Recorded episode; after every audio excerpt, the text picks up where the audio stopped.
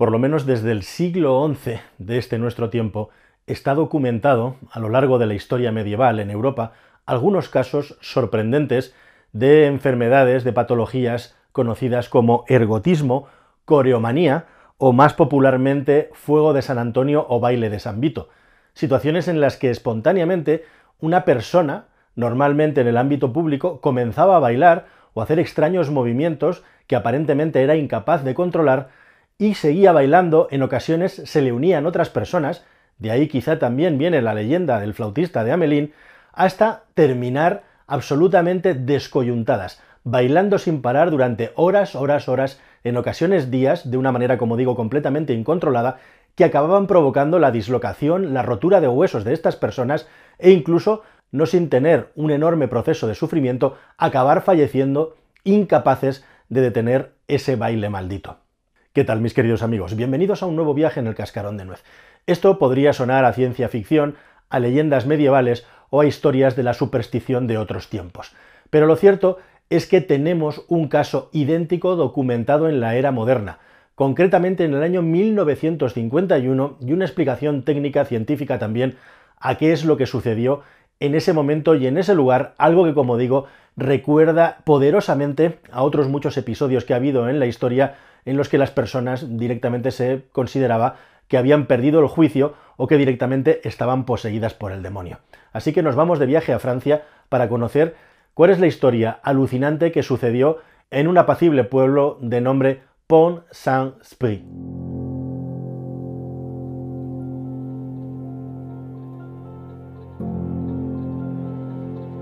1951 Pont-Saint-Esprit, un pueblecito que está en la región de la Occitania que tiene la suerte, la enorme suerte de estar pegado, bañado al Ródano, un lugar que en el pasado tuvo que ser un enclave importante de encuentro entre culturas porque estaba justo en el límite del antiguo Sacro Imperio Romano y también, como digo, la región de Occitania. Y de hecho, en el pueblo destaca, por supuesto, esa preciosa iglesia de San Saturnino y su puente de piedra que data como mínimo del siglo XIII de nuestra era. Un enclave, como digo, precioso, un pueblecito donde no había sucedido nada especial, hasta que un día toda esa paz y toda esa bucólica belleza alrededor de la naturaleza de este lugar se rompió abruptamente. Entre el 9 y el 10 de agosto comenzaron a suceder hechos extraños en el pueblo. Algunos animales tenían un comportamiento extraño, se tiraban los gatos por el tejado, o había perros que literalmente se lanzaban contra los árboles y les ladraban de una manera continuada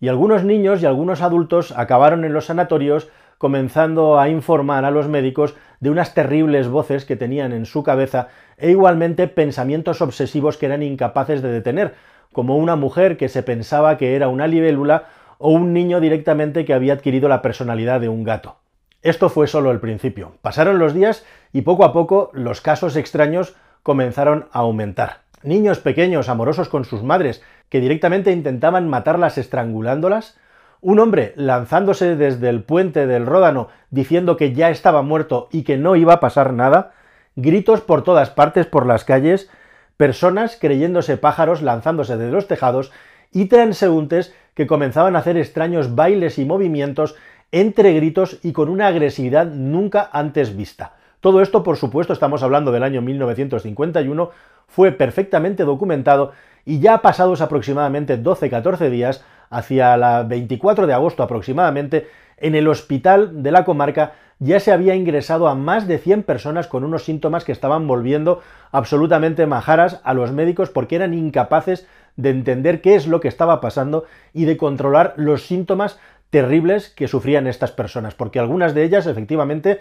hacían estos bailes y estos movimientos espasmódicos que no podían controlar, algunas de ellas se lanzaban directamente desde la ventana de su casa, gritos terribles se sucedían por todas las calles del pueblo, y además no solamente de que estas personas, como poseídas por el demonio, no paraban de moverse con una agitación tremenda, se insultaban entre ellas y en muchas ocasiones llegaban a las manos y a pelearse con una furia y con una energía que nadie era capaz de detener. Lo que cuentan las crónicas de la época son auténticos carros tirados por caballos, cargados de personas, insultándose, escupiéndose, incapaz de detenerse, camino del hospital intentando curar, dar paliativos a esto que estaba sucediendo en el pueblo y que lógicamente y rápidamente comenzó a escamparse como la pólvora por toda la región y después por toda Francia. Estábamos en la época de la posguerra, estábamos en la época en la que el país todavía se estaba levantando y estaban todavía muy vivas en el interior de las personas todas las miserias y todas las podredumbres que la guerra les había traído.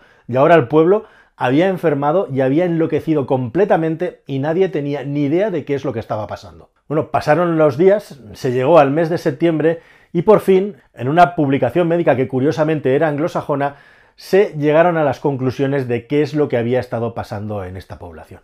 Y lo que se concluyó es que los habitantes del pueblo habían sido víctimas de una contaminación, de una intoxicación masiva por el moho del cornezuelo, un tipo de hongo, el cornezuelo, que provoca terribles alucinaciones en aquellas personas que lo consumen, incluso espasmos y saturaciones, bloqueos completos del cuerpo que pueden acabar deviniendo en la muerte de las mismas personas.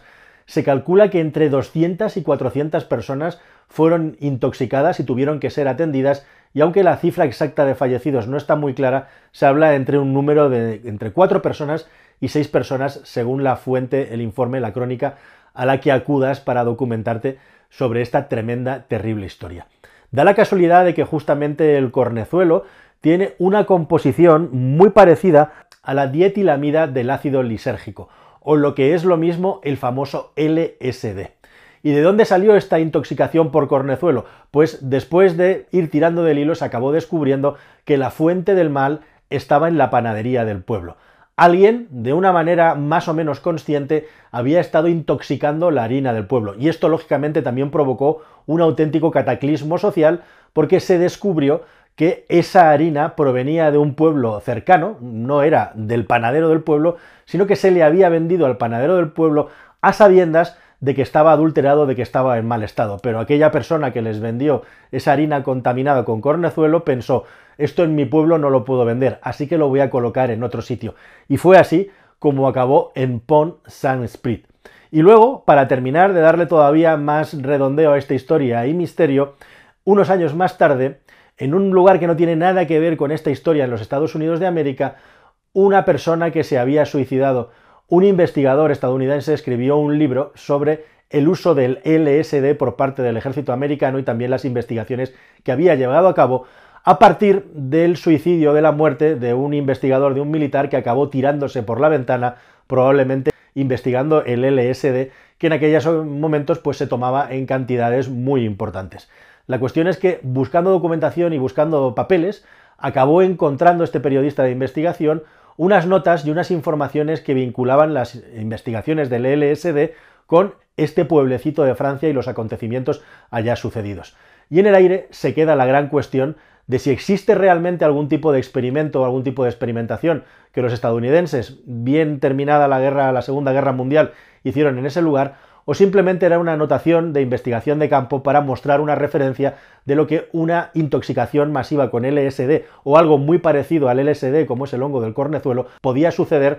en condiciones normal como un arma química, como un arma de guerra, en este caso introducido por el PAN. ¿Era una referencia bibliográfica o hubo algo más y la CIA estuvo implicada? No lo sabremos nunca. Lo que sí que sabemos ahora es que efectivamente a lo largo y ancho de la historia, aunque no ha sido muy habituales, ha habido episodios de contaminación masiva por hongos alucinógenos que han alimentado la cultura popular y también de la superstición con demonios y otros entes sobrenaturales que realmente tenían su explicación en la naturaleza, a través de enfermedades de tipo neurológico, a través de las consecuencias de enfermedades como pueden ser el tifus, e igualmente también a través de estos hongos tan poderosos que son capaces de trastornar completamente el sistema nervioso de los seres humanos. Nada más, queridos amigos. Espero que esta historia os haya parecido tan sorprendente e interesante como a mí cuando la descubrí. Y ya sabéis, si queréis seguir conociendo cualquier tipo de cosa, os intentamos sorprender cada semana aquí en el Cascarón de Nuez, a suscribirse todo el mundo y todas las notificaciones activadas para no perderos ni uno solo de los vídeos. Hasta el siguiente, amigos. Adiós.